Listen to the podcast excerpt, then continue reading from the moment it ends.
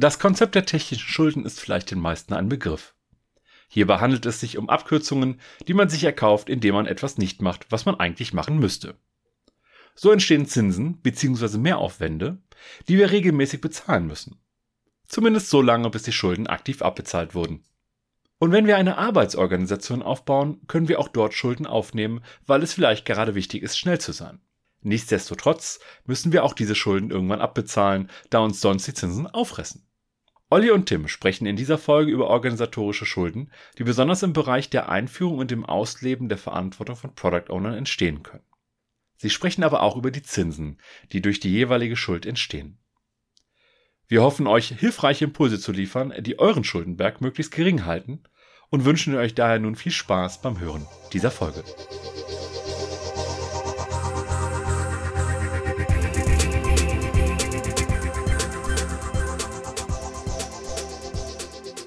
Wir wollen heute über das Thema organisatorische Schulden sprechen. Und wenn ich wir sage, bin ich nicht alleine, sondern habe den Tim an meiner Seite. Hallo Tim. Hallo Olli. Wie immer fangen wir ganz vorne an. Was sind denn für dich organisatorische Schulden, Tim? Ja, wir haben den Begriff mal geprägt oder aufgegriffen. Ähm, der eine oder andere mag den auch schon vor uns genutzt haben als Analogie zu technischen Schulden. Das heißt, organisatorische Schulden sind Dinge, die Organisationen eingehen, sie sollten das bewusst tun, um irgendwelche Abkürzungen zu finden, äh, um zum Beispiel überhaupt ihren Scrum-Prozess einführen zu können, ohne dass vielleicht, naja, alle grundsätzlichen Ideen aus dem Scrum-Framework auch umgesetzt sind. Das heißt die Analogie zu technischen Schulden. Technische Schulden sind für mich eben Dinge, die ich bewusst technisch sozusagen ein bisschen rudimentärer oder mit einer Abkürzung mache, um eben schneller mit meinem Feature oder meinem Produkt zum Markt zu kommen und eben schneller Wirkung zu erzielen. Und ähm, das sollte ich bewusst tun. Also wenn ich einfach nur schlecht programmiert habe, dann ist das was anderes für mich als technische Schulden. So, und das ist für mich die Analogie zurückgesprungen zu organisatorischen Schulden. Das heißt, Dinge, die ich als Organisation bei der Einführung von Scrum zum Beispiel oder überhaupt agilen Produktmanagementmethoden mm, ja, abkürze oder vereinfache und das hoffentlich nur temporär. Wir gucken gleich mal auf ein paar Beispiele, dann wird es vielleicht auch greifbarer. Und wenn du sagst organisatorisch, kann es ja Aufbau oder Ablauf organisatorisch sein, ne? die Schulden, die ich irgendwie eingehe. Und bei Schulden ist natürlich auch jedem klar, du hast das gerade schon erwähnt, wenn ich sie bewusst eingehe, ähm, ist das aber etwas, was ich hinterher vielleicht mit irgendeiner Art von Verzinsung oder noch einem höheren Wert zurückbezahlen muss. Das heißt, ähm, ich gehe das bewusst ein, weiß aber, dass es vielleicht hinterher teurer wird. Und das kennt ihr ja auch von technischen Schulden. Nicht zu sagen, um vielleicht einen Termin zu erhalten, mache ich etwas vielleicht nicht in der Qualität, wie wir das äh, uns vereinbart haben, ganz bewusst, weiß aber, dass ich später da nochmal ran muss. Und sehr wahrscheinlich wird es auch für mich irgendwie teurer. Naja, und ich weiß gar nicht, ob man das sich immer so bewusst ist. Ne? Also wenn wir mal die Analogie zu finanziellen Schulden nehmen, dann ist, also wenn ich einen Kredit aufnehme, gehe ich zur Bank und hab, da mache das sehr bewusst, um meinetwegen ein Auto zu kaufen, eine Wohnung zu kaufen, was auch immer, äh, oder Haushaltsgegenstände zu kaufen, eine Küche oder einen Kühlschrank. Ich glaube, der Unterschied ist dann das Thema Überschuldung. Wenn ich einfach zu viel ausgebe, und gar nicht mehr den Überblick behalte, was für Schulden ich überall eingehe. Ne? Und das, davon gibt es, glaube ich, bei den technischen Schulden ganz viel, dass Firmen immer wieder, ohne sich dessen bewusst zu machen, technische Abkürzungen, technische Unsauberkeiten eingehen und eigentlich dann mit dieser Verzinsung im Sinne von viel aufwendigerer Maintenance, viel schwierigerer ähm, Möglichkeit, neue Features einzubauen, leben und dann irgendwann diese Klage kommt, oh, wir haben hier so einen Spaghetti-Code, alles ist hysterisch gewachsen und äh, wir können uns gar nicht mehr richtig, auch in dem Sinne, agil, technisch bewegen. Und ich glaube, dass wir da einen großen Rückgriff eben auch auf diese organisatorische Sicht mitnehmen können. Ja, definitiv. Ne? Ich wollte auch so verstanden werden, dass es sinnvoll ist, bewusst diese organisatorischen oder technischen Schulden einzugehen. Ich bin völlig bei dir in der Realität, werden sie von vielen Unternehmen und Organisationen eher unbewusst eingegangen. Und das haben wir ja auch mal, ähm, als wir intensiver mit Poem äh, gearbeitet haben, ähm, ne, dem Product Ownership Evolution Model, was wir beide äh, vor ein paar Jahren mal in die Community reingeworfen haben, dass wir dort festgestellt haben bei bestimmten Analysen, dass vielen Organisationen oder Scrum-Teams und Produktteams gar nicht so klar war, dass sie etwas Organisatorisches geschaffen haben, was aber eine Schuld ist, die man eingeht im Verhältnis dazu, wirklich möglichst effizient oder nah an dem Scrum Guide, am Verständnis des Scrum Guides zu arbeiten. Und ein paar dieser Beispiele, die wir gesehen haben und die uns halt auch immer wieder begegnen, die können wir ja gleich mal im Detail diskutieren oder uns dazu austauschen. Ich möchte vielleicht vorher noch sagen, dass Schulden ja nichts grundsätzlich Böses äh, oder Pfui-Bach sind, sondern sie sind ja Ermöglicher. Ähm, also wenn ich einen finanziellen Kredit aufnehme, dann gehe ich zwar Schulden ein, aber dieser Kredit ermöglicht mir ja irgendwie eine andere Umsetzung oder einen Kauf etc. Und so würde ich das eben auch bei organisatorischen Schulden sehen. Ich finde das nicht per se schlecht. Man sollte dies aber bewusst nutzen und sich auch ganz klar erinnern, dass man sie hat. Also zum Beispiel eine Liste im Wiki, im Teamspace oder sonst wo machen, wo ich sage, wir gehen heute ganz bewusst diese Schuld ein, zum Beispiel ohne Scrum Master zu starten. Aber wir wissen, dass das nicht optimal ist. Und in drei Monaten überprüfen wir das. Das heißt, ganz klar einen Überprüfungszeitpunkt setzen, um zu checken, ob wir bereit sind, diese Schuld wieder abzutragen und damit diese kontinuierliche Zinszahlung in Anführungsstrichen auch wieder loszuwerden. Hm. Super, dann lass uns doch auf das ein oder andere konkrete Beispiel gucken. Und du hast gerade schon den Punkt reingeworfen, ähm, wir starten mal ohne Scrum Master. Ne, ich würde das Thema gerne noch eine, ein bisschen größer machen. Was ich ja beobachte, ist, dass nicht nur gesagt wird, wir starten ohne Scrum Master, sondern vielleicht auch zwischendrin der Scrum Master dann mal abhanden kommt, sich eine neue Herausforderung sucht und wir dann eher in eine Situation reinlaufen, wo dann auch die Erwartung ist, ja, das kann der Product Owner ja mitmachen. Ne? Ich weiß nicht, ob du solche Fälle kennst oder ob die dir auch so unterkommen wie mir. Ja, also das ist ein sehr üblicher Punkt, finde ich, dass der Scrum Master oder die Scrum Masterin plötzlich weg ist und dann aus einer Haltung der Hilfsbereitschaft heraus der Product Owner Teile dieser Scrum Master Tätigkeiten mit übernimmt nach dem Motto, ja, aber das Team muss ja funktionieren und ich brauche das, dass das Team hier und deshalb mache ich das mit.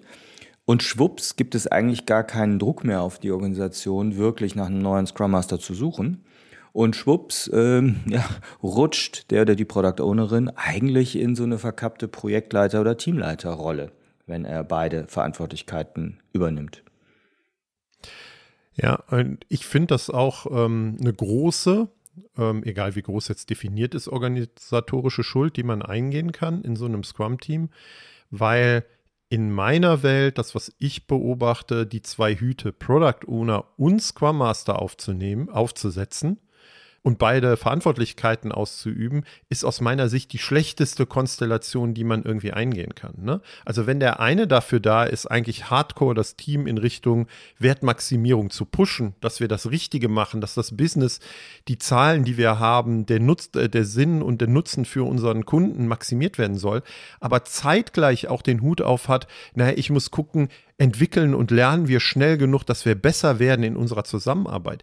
Ist das halt eine, eine, ein, ein Spagat, den ich eingehen müsste, der nicht zu leisten ist aus meiner Sicht. Ne? Also auf der einen Seite zerrt das Business, auf der anderen Seite ist das eher was mittel- bis langfristiges, wo wir uns kontinuierlich weiterentwickeln und besser werden. Plus, ich glaube, brauche, glaube ich, auch eine neutrale Person für diese Scrum Master Aufgabe, weil die ja auch durchaus mit den Developern und dem Product Owner an die, und der Organisation an diesen Themen arbeiten muss, das ist, glaube ich, nicht wirklich leistbar. Ne? Und das ist eine organisatorische Schuld, die würde ich so kurz wie möglich eingehen. Ähm, die tut niemandem gut. Ich glaube, zu dem Thema haben wir ja auch mal eine eigene Podcast-Folge gemacht, können wir in den Shownotes mal verlinken.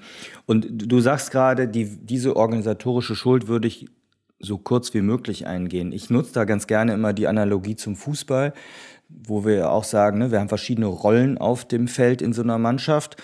Und wenn eine Rolle, nehmen wir mal an, äh, Innenverteidiger ausfällt, weil er oder sie eine rote Karte bekommen hat, dann geht halt und wir nicht mehr wechseln können zum Beispiel, dann geht halt vielleicht jemand aus dem Mittelfeld in die Innenverteidigung und übernimmt diese Rolle, aber bitte nur bis zum Spielende. Und wenn das Spiel vorbei ist, wenn das neue Spiel ist, haben wir wieder eine komplett richtige Aufstellung. Ne? Man könnte das dann noch krasser sagen, wenn der Torwart vom Platz fliegt und der Stürmer ins Tor geht, dann spielen wir auch nicht die nächsten Spiele so. Ist doch hm. total logisch, oder? Ja, ja, ich mag das Bild. Ja, das passt auch sehr gut. Ne? Also so kurz, wie es irgendwie nur geht um das Ganze wieder zu verändern.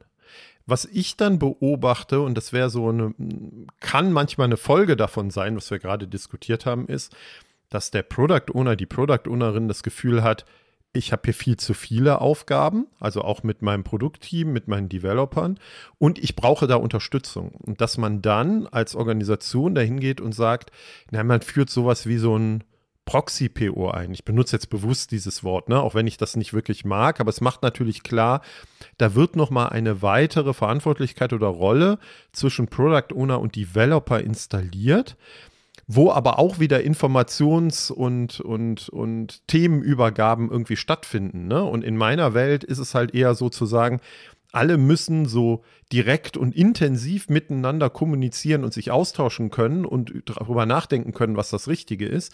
Und wenn ich da zusätzliche Rollen oder Personen installiere, also auch noch zwischen Product Owner und Developer, wäre das etwas, was vielleicht mal Sinn macht. Also mir fallen auch Themen ein, kannst du aber gleich was zu sagen oder Situationen ein, wo das Sinn macht, aber was ich auch als organisatorische Schuld ansehen würde. Ja, genau also du hast ja auf der einen Seite so ein bisschen die, den Idealzustand beschrieben, aber wir wollen ja mit der Folge ganz bewusst sagen, ne, es ist schon okay, solche organisatorischen Schulden la Proxy Product Owner zum Beispiel einzugehen, aber bitte temporär. Das heißt, wenn ich zum Beispiel mit Scrum starte und die Erwartung habe, dass eben vom Team auch Aufgaben, äh, ja, Product Owner nahe Aufgaben, also nehmen wir mal Product Backlog Management, User Stories etc. mit übernommen werden, das aber von Tag 1 an noch nicht möglich ist, weil diese Menschen, die Developerinnen aus dem Team, einfach noch nicht diese Kenntnisse haben, diese Erfahrung haben, dann ist es, um überhaupt mit Scrum zu starten, aus meiner Sicht total legitim, einen Proxy-Product Owner einzusetzen.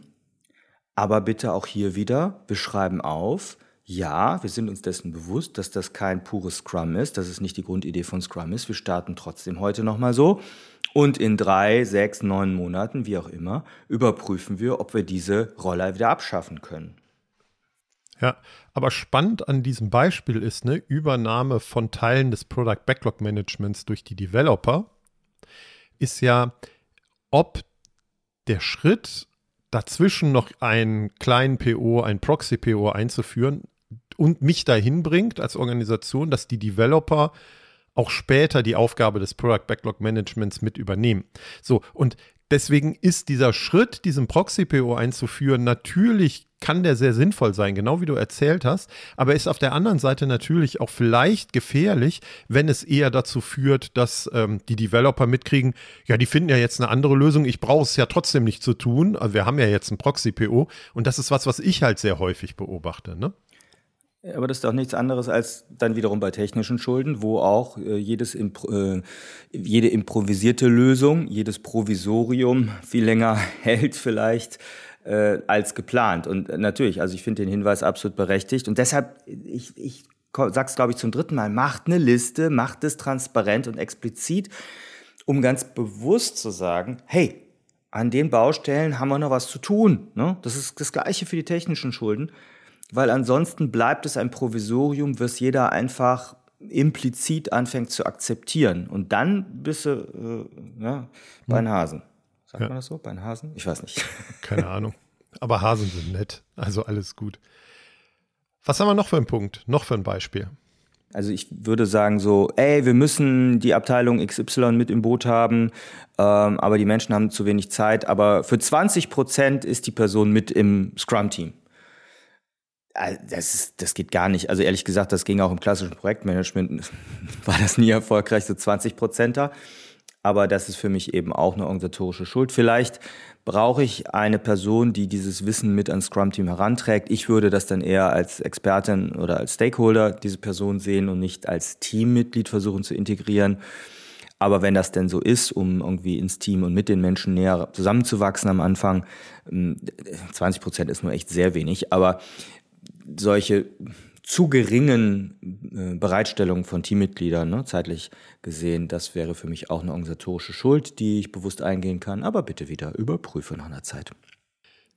Und auch da können wir einen Schritt weitergehen, glaube ich. Ne? Also ich beobachte ja häufig, dass UX oder die Architekten oder vielleicht sogar die Tester, ne, die QA machen oder so, dass ich als Organisation vielleicht nicht genug von diesen Menschen habe, um tatsächlich jedes Team auch mit jemandem von QA oder UX auszustatten, obwohl sie die vielleicht ähm, auch mehr als 70, 80 Prozent der Zeit äh, gut in das eigene Scrum-Team integrieren können. Ähm, und dass ich dann halt sage, ja gut, dann mache ich ein Team außerhalb, ein UX-Team oder ein Architektenteam außerhalb. Aber da entstehen dann wieder die Abhängigkeiten unter den Architektenteams mit den einzelnen Scrum-Teams, ne? Und dann bist du wieder im, wer hat wann wie Zeit, was ist wie wo wichtiger. Ja, auch da bin ich bei dir, ähm, kann man das am Anfang mal machen. Aber wenn ich feststelle, dass wir hier fünf Teams haben, die an unserer UX, an unserem Frontend für unseren Kunden arbeiten, macht es total viel Sinn, auch drüber nachzudenken, diese UXler in das Team zu integrieren und möglichst nah ranzubekommen. Und ich habe immer ja dieses Beispiel, habe ich ja, glaube ich, auch schon mal erwähnt im Podcast, als ich für ein Redaktionsportal ähm, mitgeholfen habe und gearbeitet habe und da die Product Ownerin äh, gecoacht habe. Ähm, wir hatten da einen Redakteur. Ne? Also der mit in dem Development-Team gearbeitet hat, weil wir halt wussten, wir brauchen ihn, um am Ende des Sprints ein Inkrement zu liefern und es sogar hinterher unser Sprint-Goal überprüfen zu können. Da macht es gar keinen Sinn, aus meiner Sicht, wenn die Zusammenarbeit so eng sein muss, die Leute trotzdem außerhalb zu haben, sondern da muss ich mich entscheiden, ja, der macht jetzt weniger Redaktion oder gar nicht mehr, schreibt er, sondern er ist für die Zeit Teil des Teams, wo wir ihn brauchen. Ähm, und dann können wir auch direkter zusammenarbeiten. Mhm. Äh, ich, ich dachte gerade, wenn man von den Rollen mal kurz weggeht, dachte ich an die Scrum-Ereignisse, ne? also die Scrum-Events. Das ist ja auch so ein Klassiker nach dem Motto, nee, wir haben keine Zeit, äh, fünfmal die Woche ein Daily zu machen. Wir machen das also nicht täglich, sondern nur ein oder zweimal die Woche. Wäre für mich auch eine organisatorische Schuld, genauso wie oh, wir machen nur alle drei Sprints eine Retrospektive weil keine Zeit oder weil wir den Sinn noch nicht verstehen, äh, machen kein Review und all den Kram. Also wirklich äh, Kernelemente des Scrum Frameworks wegzulassen. Auch das könnten organisatorische Schulden sein. Ja und auch häufig beobachtbare organisatorische Schulden, ne? Also das, was du mit dem Daily oder mit der Retrospektive gesagt hast. Ja, wie gesagt, ich würde sagen, würde da umformulieren und sagen, häufig beobachtbare organisatorische Überschuldung. Weil genau das ja. passiert eben bitte nicht, also was heißt bitte, das passiert häufig eben nicht bewusst, sondern so aus ja, organisatorischen Zwängen heraus. Und wir passen mal Scrum für uns an. Und das ist weit weg von bewusst eingegangener Schuld. Ja. Was mir noch einfällt als Beispiel, was ich auch tatsächlich viel zu häufig beobachte, ist, dass die Product Ownerin oder das gesamte Scrum-Team nicht direkt mit dem Kunden, ähm, mit dem Nutzer sprechen darf. Oh ja. Ne? Mhm. Also, dass ähm, Sales, Vertrieb, vielleicht sogar der Kundensupport, wer auch immer in der Organisation, die Instanz ist und die Einheit, die halt mit dem Kunden spricht. Und selbst wenn wir dann den Schritt in Richtung Scrum machen und iterativ inkrementell Produktinkremente rausbringen wollen und du hast gerade das Review gesagt, ne, da eigentlich Feedback brauchen, auch von unseren Kunden und von unseren Nutzern, dass trotzdem in der Organisation immer noch die Sichtweise herrscht, nee, aber der Product Owner oder die Developer reden auf gar keinen Fall mit unseren Kunden. Ne? Und dann ist das Feedback zu langsam, zu indirekt. Ähm, und das aufgrund einfach der, äh, des Verständnisses der Organisation, wer mit wem reden darf, äh, zu machen, ist für mich auch eine Schuld, die man eingeht, ähm, die hinterher vielleicht auch wieder schwierig aufzulösen ist. Ne? Ja, leider zu oft gesehen. Hm, ich habe noch was wenn ich auch an meine eigene Geschichte denke, was ich so für organisatorische Schulden eingegangen bin, als wir damals angefangen haben, Scrum einzuführen, ähm, war ich Führungskraft von den bisherigen Projektmanagern und es war dann die Überlegung, dass diese Projektmanager, die Abteilung haben wir ja dann aufgelöst, ja, rüberwechseln mit in die Produktorganisation und die konnten sich dann sozusagen entscheiden, Product Owner oder Scrum Master zu werden. Das haben wir so besprochen. Und um aber nicht zu viel Change äh, ja, einfließen zu lassen, haben wir damals gesagt, naja, die bleiben bis auf weiteres erstmal in meinem Team. Das heißt, ich war die hierarchische Führungskraft äh, der anderen Product Owner. Das war noch okay. Ich habe ja selber auch als Product Owner operativ gearbeitet, aber ich war eben auch organisatorische Führungskraft der Scrum Master und damit auch, kann ich mich erinnern, äh, schönen Gruß an Michael an der Stelle. Äh, ich war organisatorische Führungskraft meines Scrum Masters. Also ich war PO in dem Team und mein Scrum Master, äh, ja, oder ich war der Chef vom Scrum Master. Das ist natürlich, eigentlich ging das gar nicht. Wir haben es hingekriegt, aber waren uns eben dessen total bewusst, dass das ähm, eine doofe Situation ist. Und wenn man sich dessen bewusst ist, kann man damit ja auch um, gut umgehen. Ne? Aber viel zu oft sehe ich das, dass die POs irgendwie Führungskraft von Teammitgliedern sind. Und das wird dann so hingenommen und da gibt es halt lustige Effekte durch. Ja. Ja, es gibt es auch tatsächlich andersrum. Ähm, wir haben das manchmal, wir beide ja auch in Versicherungen, Banken, Finanzkontext, dass ähm, man Product Owner Rollen äh, schafft und damit auch bestimmte Entscheidungsbefugnisse verbunden sind. Und dann die HR-Abteilung kommt und überlegt, oh, wo ordnen wir denjenigen denn im Organigramm ein? Ähm, also nicht, dass du es wie in deinem Beispiel schon hattest, ne, und deswegen äh, es vielleicht einfach beibehalten hast, diese äh, Verantwortlichkeit als Führungskraft, sondern dass man halt überlegt, ja gut, aber wenn der sowas, ähm, äh, so einen großen Budget verantwortet, wenn er solche Entscheidungen treffen darf in unserer Organisation, im Versicherung Banken, da muss er auch auf einer relativ hohen Ebene in unserer Organisation eigentlich eingegliedert sein. Und dann verbindet man wieder diese, dieses Organigramm und diese, diese Aufbauorganisation mit Entscheidungsbefugnis und Budgetverantwortung. Und das wird der Sache, glaube ich, auch nicht gerecht. Ne? Also ich kenne auch Product Owner, bei denen kamen dann solche ähm, Aufgaben, die du gerade beschrieben hast, dann noch dazu. Ähm, und nicht, sie waren halt da und dadurch entstehen aber ähnliche Probleme. Ne? Also, dass äh, äh, du gar nicht mehr auf Augenhöhe ähm, wahrgenommen wirst und auch agieren kannst mit deinen Developern und Scrum Mastern. Mhm. Ich habe noch einen Punkt, den habe ich tatsächlich diesen Monat erlebt oder gehört, dass ähm, der Product Owner abgezogen wurde für andere Aufgaben. Also immer mehr aus äh, oder immer weniger Zeit für seine eigene PO-Tätigkeit hatte, weil er in dem Fall für andere Sachen von der Organisation gebraucht wurde, weil er da vielleicht Wissen hatte etc. Und ist wirklich sozusagen aus seiner Rolle rausgezogen worden und mit anderen Aufgaben belästigt worden. Und da hat das Team ziemlich rebelliert. Ne? Und die haben das, die haben den Schmerz sehr klar gespürt und äh, gut, dass es ausgesprochen wurde, weil damit wurde es dann explizit gemacht und es kam eben wirklich eine Aktion dabei raus, dass die Führungskräfte dann auch gesagt haben, ja, Moment, da müssen wir wirklich drüber reden. Das haben wir gar nicht so gemerkt, ne, weil das so schleichend geschehen ist. Das, das ist ja auch immer so eine Gefahr bei so organisatorischen Schulden, wenn das gar nicht so aktiv beschlossen wird, sondern eigentlich so, ja, die Rolle so ausgehöhlt wird von innen. Ne? Hm. Und das passiert auch, wenn der oder die Product Ownerin ähm, ihre alten Aufgaben, also wenn sie vorher was anderes gemacht hat, kommt aus dem Fachbereich halt nicht wirklich los wird. Ne? Also wenn man da weiter in bestimmte Regeltermine muss, auch weiter ähm, ähm, berichten muss, vielleicht an den einen oder die andere in der Organisation, das ist natürlich bei jedem Jobwechsel oder bei jedem Aufgabenwechsel in der Organisation so. Ne? Also wenn ich das Alte noch eine Zeit lang weitermachen muss und da kommt was Neues hinzu, dass das nie einfach ist.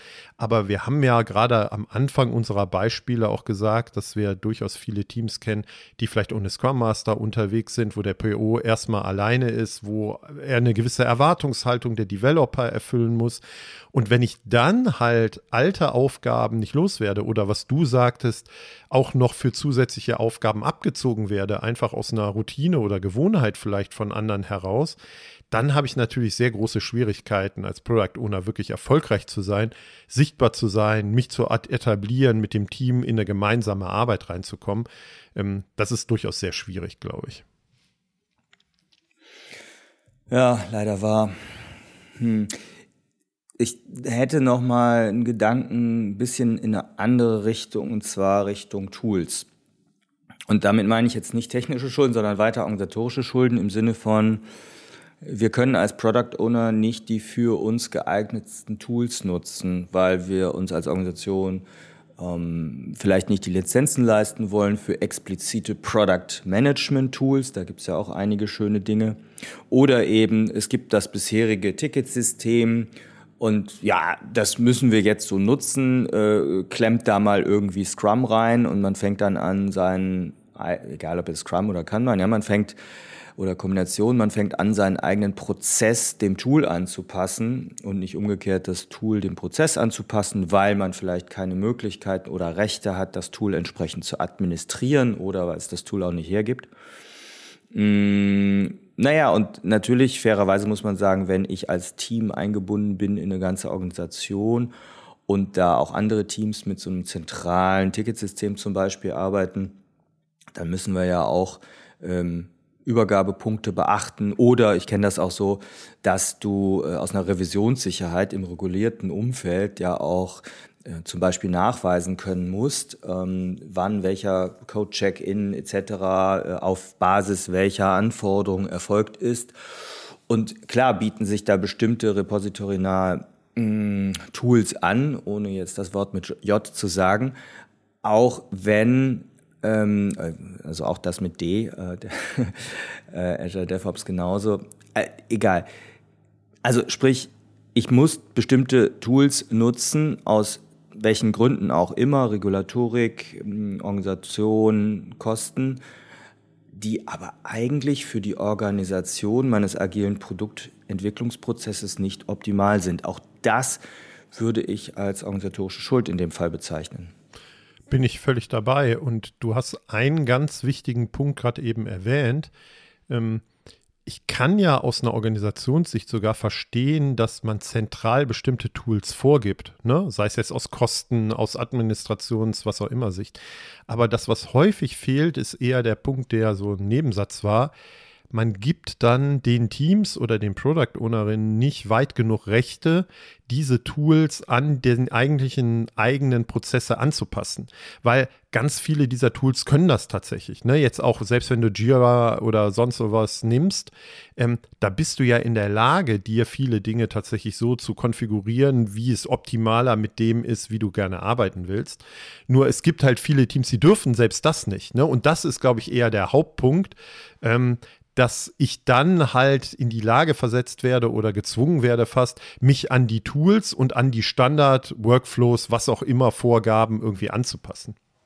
Ja, aber da, da muss ich ergänzen, es hm. ist nicht nur das Dür nicht dürfen, es ist natürlich auch das nicht können Definitiv. und nicht wollen. Ne? Also ja wenn, wenn mir sagen, jemand sagen würde, okay, alles klar, äh, du kannst äh, hier Agile DevOps ähm, nutzen und verändern, dann heißt es ja noch lange nicht, dass der PO oder jemand aus dem Team das kann, geschweige denn die Kapazität dafür hat und Zeit dafür hat, das umzusetzen. Ne? Jira genauso. Also ich habe genau, ähm, also ich habe viele Situationen erlebt, wo eine Organisation Jira schon länger nutzte als wirkliches ITIL-Tool und da sehr stark die Workflow-Prozesse darauf angepasst hatte und letztlich aber kaum einer im Unternehmen noch fähig war, das zu administrieren, weil es halt auch irgendwann unübersichtlich wurde. Und als dann Scrum Kanban Teams kamen, wurde nur gesagt, nee, nee, äh, pff, an Jira packen wir nicht mehr an, da ziehen wir nicht mehr an irgendeiner Strippe, weil wir wissen gar nicht mehr, was dann sonst alles im Unternehmen workflowmäßig umfällt.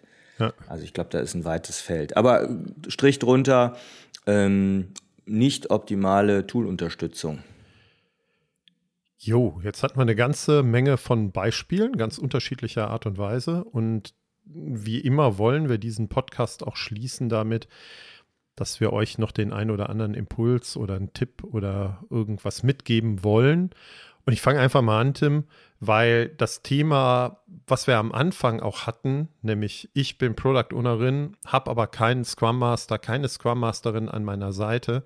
Das ist so eine organisatorische Schuld, ähm, die mich schon sehr umtreibt und die ich sehr häufig halt sehe. Ganz häufig, wenn ich mit äh, Product Ownerinnen dann diskutiere, sie coache, sie mentore, verstehe ich natürlich bestimmte Themen, die sie aufwerfen. Aber für mich ist das ganz, sind die ganz häufig auch nur ein Symptom für genau diesen Umstand. Ich bin ja Product Owner und habe keinen Scrum Master an meiner Seite oder keine kompetente Scrum Masterin an meiner Seite.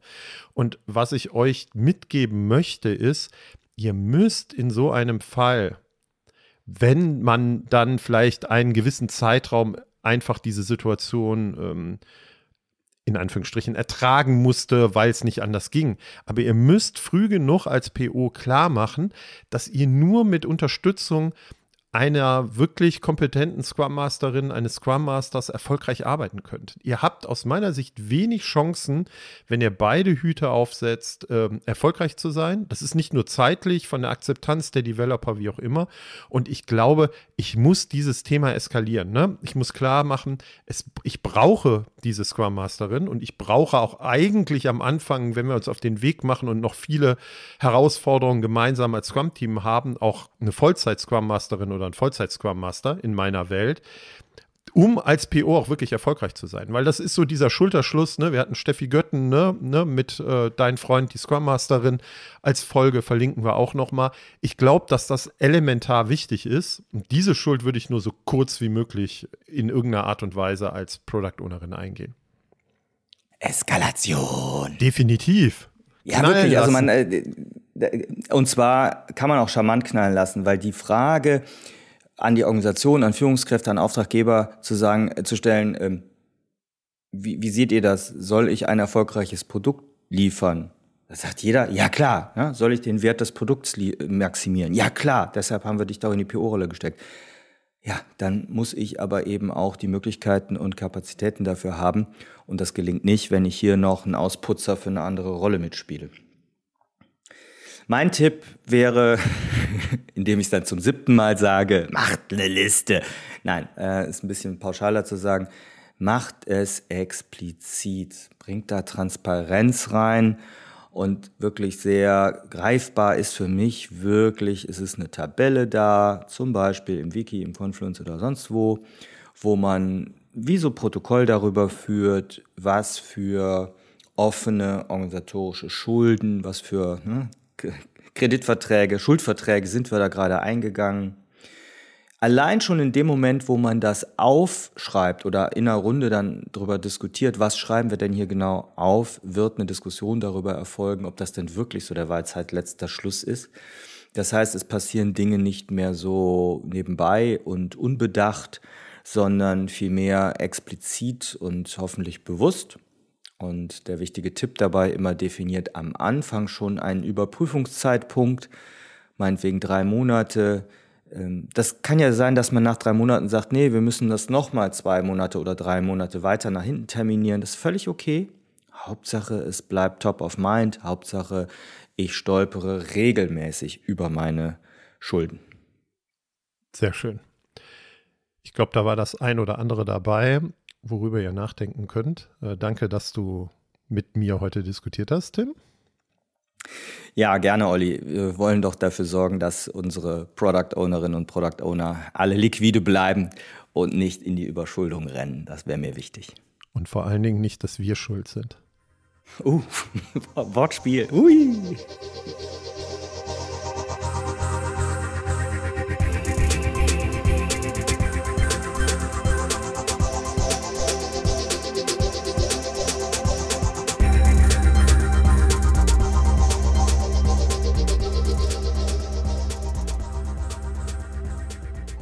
Für weitere Informationen rund um Veröffentlichungen und Events der Produktwerker folgt uns auf Twitter oder besucht unsere Website unter produktwerker.de